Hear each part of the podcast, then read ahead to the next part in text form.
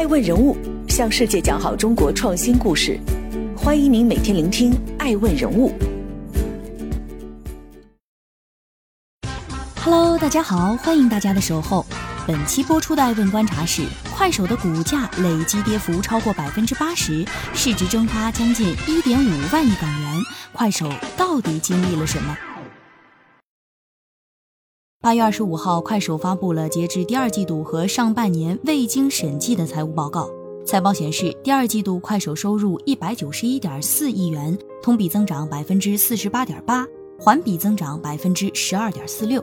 二零二一年上半年，快手营业收入三百六十一点六亿元，同比增长百分之四十二点八。虽然收入好于预期，但亏损却也超出了预期。第二季度经调整亏损净额四十七点七亿元，同比扩大百分之一百四十六点二，环比下降百分之三。二零二一年上半年经调整亏损净额九十六点九亿元，同比扩大百分之五十四点二。面对这份好坏兼而有之的财报，港股给出了并不乐观的回应。财报公布的第二日，港股盘出便迅速大跌百分之十，收盘下跌百分之九点一六，报于七十点四港元每股。从今年二月五号上市至今，快手的股价已从历史高点四百一十七点八港元跌至七十点四港元，累计跌幅超过百分之八十，市值蒸发将近一点五万亿港元。一点五万亿是个什么概念？目前美团港股市值也就一点四万亿港元左右。换句话说，快手过去这段时间直接蒸发掉了一个美团。欢迎继续聆听《守候爱问人物》，向世界讲好中国创新故事。正在播出的《爱问观察》是：快手股价过山车。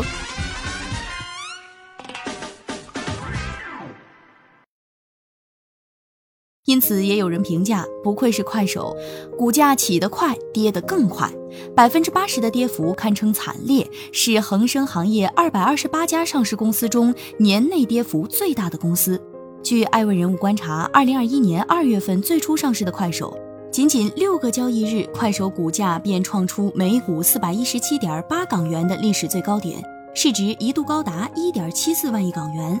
快手也因此跻身中国上市互联网公司的前五名，市值仅次于 QQ 音乐、阿里巴巴、美团和拼多多。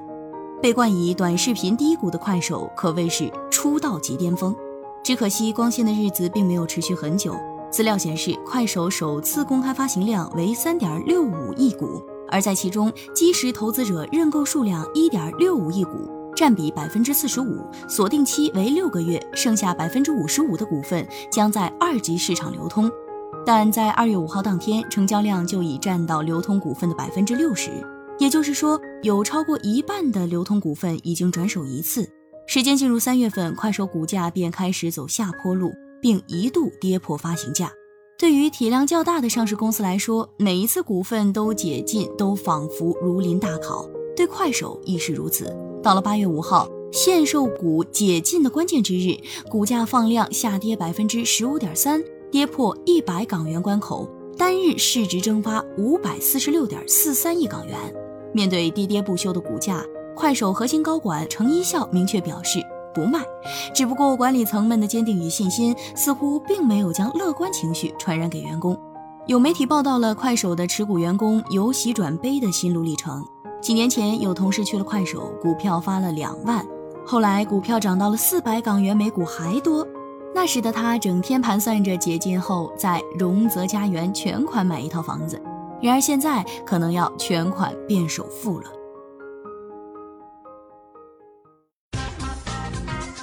迎继续聆听《守候爱问人物》，向世界讲好中国创新故事。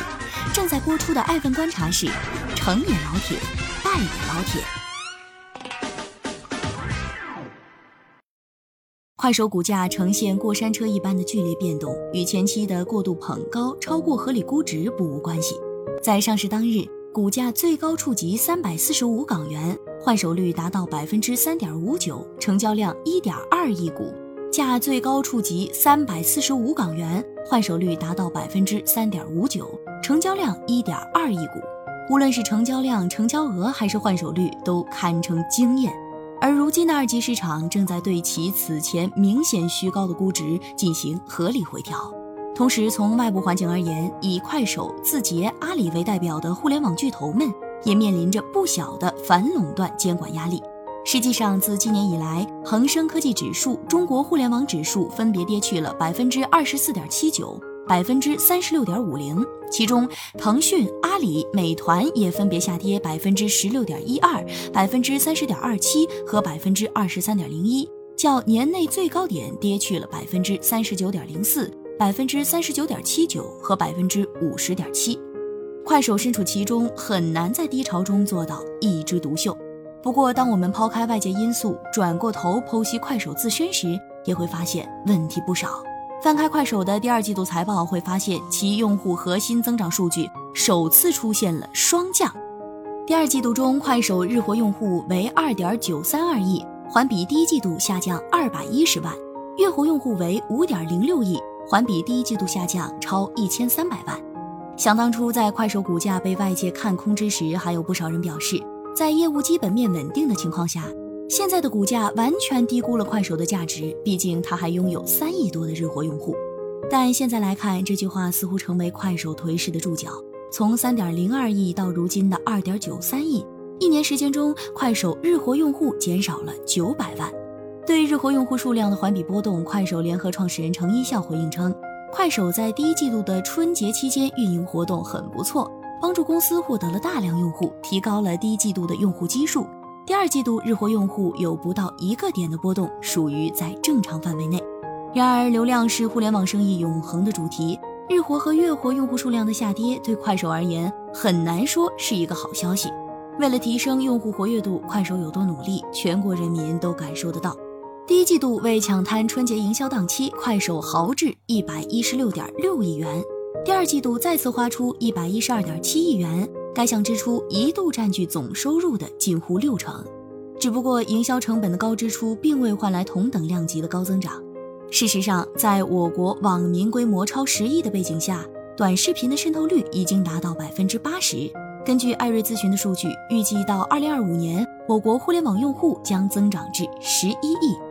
由此可见，不论是移动互联网用户数，还是短视频渗透率，天花板已经近在眼前。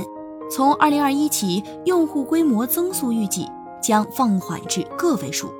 为了应对用户增长难题，快手也试图从存量当中找增量，向一二线城市逐渐渗透。只不过，面对强劲的竞争对手抖音，快手在一二线城市中想从抖音虎口夺食，恐怕也不是很容易。此外，快手本身的内容生产特点与一二线用户的需求也未必相符。想当初，快手的一句“老铁六六六”不仅让人们看见每一种生活，同时也依靠着下沉市场用户，让自己在互联网短视频平台立稳了脚跟。不过，对快手来说，也可谓是成也老铁，败也老铁。快手所呈现的下沉市场真实生活，一二线城市用户未必感兴趣。但如果硬拉着向上拽，失去了老铁的基本盘，快手的特色与核心竞争力又在哪里？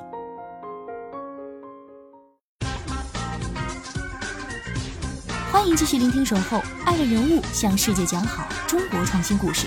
正在播出的爱问观察是：快手长期主义。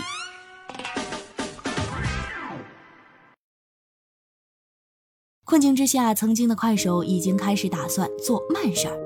在限售股解禁的八月六号，快手日报在其官方微信公号推送了一篇文章，用一串歌曲名称来回应惨淡的股价。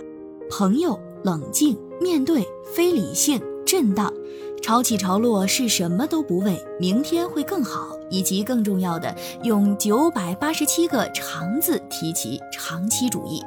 首先是改善营收结构，作为拉动快手营收的三驾马车，广告、直播和电商三者的营收占比。渐趋改善，在二零二零年之前，营收中直播占大头，而广告、电商收入为辅。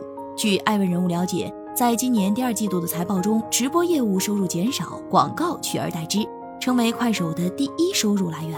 据财报显示，线上营收服务收入由二零二零年同期的三十八点八九亿元，增加百分之一百五十六点二，至二零二一年第二季度的九十九点六二亿元。不过，相比于抖音今年一季度的三百一十亿元的广告收入，差距还是不小。此外，得益于电商业务的扩展，快手其他业务收入由二零二零年同期的六点三三八亿元，增加百分之二百一十二点九，至二零二一年第二季度的十九点八三亿元。快手小店作为平台的电商闭环项目，贡献的 GMV 已经从去年同期的百分之六十六点四增加至百分之九十点七。虽然电商被视为快手的第二增长曲线，不过作为短视频平台，要自建电商体系实属不易，面临着品控、供应链等多方面的问题。而且在电商整体规模接近两万亿元的体量中，快手的二十亿营收多少显得有些微不足道。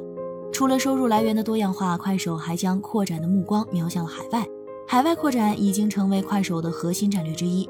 据悉，快手出海产品主要包括面向南美市场的快，主攻东南亚和南亚市场 Snack Video，以及专注于北美市场的 Zing。不过，坏消息是在去年六月份上线、为北美量身打造的 Zing，不到一年时间，即因涉嫌存在抄袭搬运行为而被迫在今年八月二十号下架。艾文人物认为，企业经营从来都不是百米冲刺，而是一场考验耐力的马拉松。希望对快手而言，这并非只是一句说说而已的正确的废话，而是回归到方法论，从长远的目标倒推回来，判断当下应该做出何种选择。爱问人物向世界讲好中国创新故事，爱问为你而问。